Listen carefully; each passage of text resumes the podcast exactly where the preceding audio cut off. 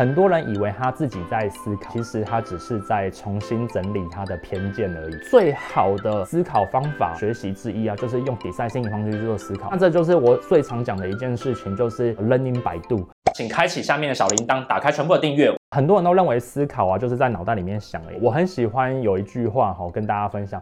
很多人以为他自己在思考，其实他只是在重新整理他的偏见而已。大多数的人啊，不是在思考问题，而是只是将你的问题啊，用你所认知的很偏关的方法去做排列组合这样子而已。所以，当我们知道了这件事情之后，我们就要去想，我们如何做有效的思考。那我今天就来讲这本书。这本书呢，比较偏向是思维的书，跟大家分享。这本书的作者啊，他说思考分成四种等级。第一种等级啊，就是效率。很多人会想说啊，我要想着怎样子把我手边的事做得越来越好，就是效率哈。在思考效率的时候啊，它是以执行导向为主，以量化为主的哈。这个时候你放最多的精力都只是在讨论说要怎么把事情给做好，把 output 把执行给做好。那第二阶段的思考是策略型思考，策略型思考基本上就是目标导向啊，就是我最常讲的一句话了。什么叫策略型思考？就是我想着怎么去达成效率、达成效能、达到目标，而不是只是把它一步一步想做到而已。这叫做目标型导向，也就是我最常讲的以终为始这件事情哦。第三种思考啊，就是以设计为主的设计思考，所谓的 design thinking 就在讲这件事情。这边跟大家分享一下哦，作者在这边 design thinking，他是讲说他是一个以体验为为导向的思考方法，它比较重视感知、感受这个环节。那我这边呢，就补上我的一些经验跟你分享。其实所谓的 design thinking 呢，它是以人为本，重点并非是专注在说我要去设计一些什么东西出来。design 这个词啊，很容易被人家误解，所以 design thinking 的重点是在人，我们要用人的角度啊，体验这个世界，然后去解决问题，这就是所谓的设计思考。那很多人在做这个 design thinking 的时候，都比较多的时间轴是放在，就是他想说要设计出美美的东西出来。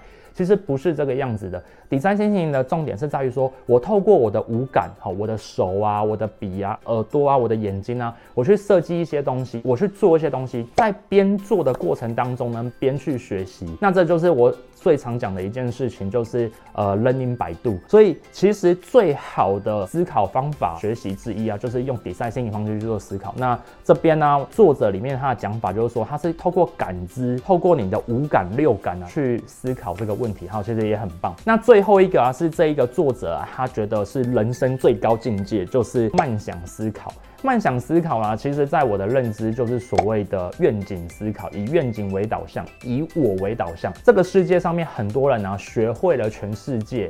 但是啊，却不了解自己。慢想思考，其实更重要的事情是挖掘自己真实想要的问题。作者里面在讲的这个高维度慢想，他就是希望说，你应该从自己的自我的愿景当中要去想。慢想思考的重点在于找到自己的可驱动力。所以啊，其实你在做一件事情的时候啊，你必须要从慢想思考开始，去想到你为什么要做这件事情的驱动力，那就会进到所谓的黄金圈理论哦。你的坏是什么？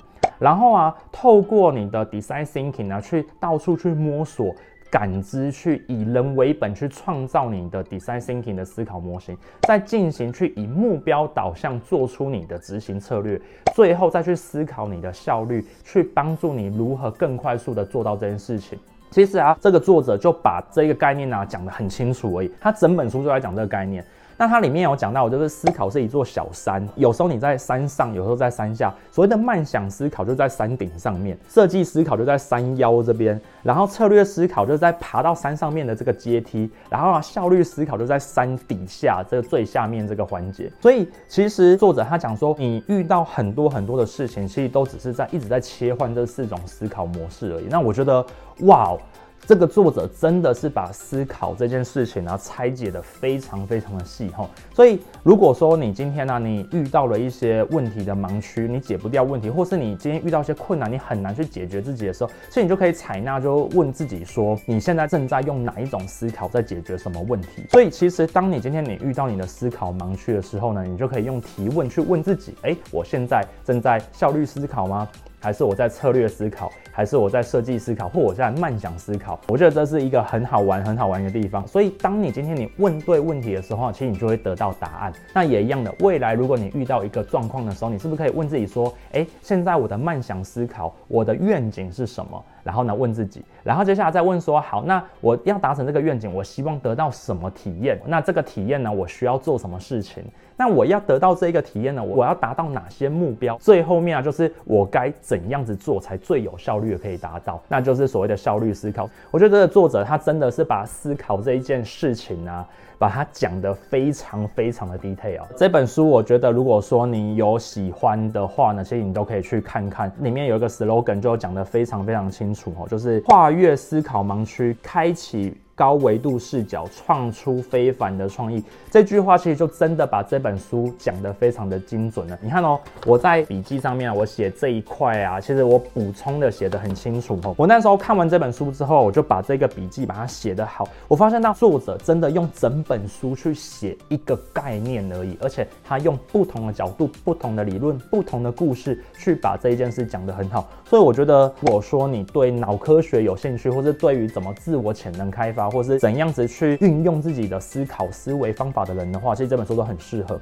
那如果你是属于管理阶的人的话，或者是你现在在学生的话呢，其实我觉得也蛮适合。管理阶的人其实有时候会遇到一个状况，就是他会不小心掉到大量的效率思维里面。但是其实管理者真正要需要的是策略跟设计，而高阶管理者重要的是慢想。哦，我再跟你分享。好，那这就是我们今天呢马克凡生活 CEO 啊所讲的这些内容哦。那如果对你有帮助的话呢，就帮我分享出去。那如果呢，你对这些内容啊都觉得很棒，记得用笔记把它写下来。写完笔记之之后呢，tag 我的 IG，然后呢发到你的限动上面。我最近有开一个破圈的社团，里面呢都在讲实战进圈的方法，很简单，那就是呢你只要写了我的内容的笔记，并且在限动上面呢 tag 我，我看到之后呢，我就会主动邀请你了。那知道跟做到之间的差距在于努力的执行跟练习哦。那我们下次见喽，拜拜。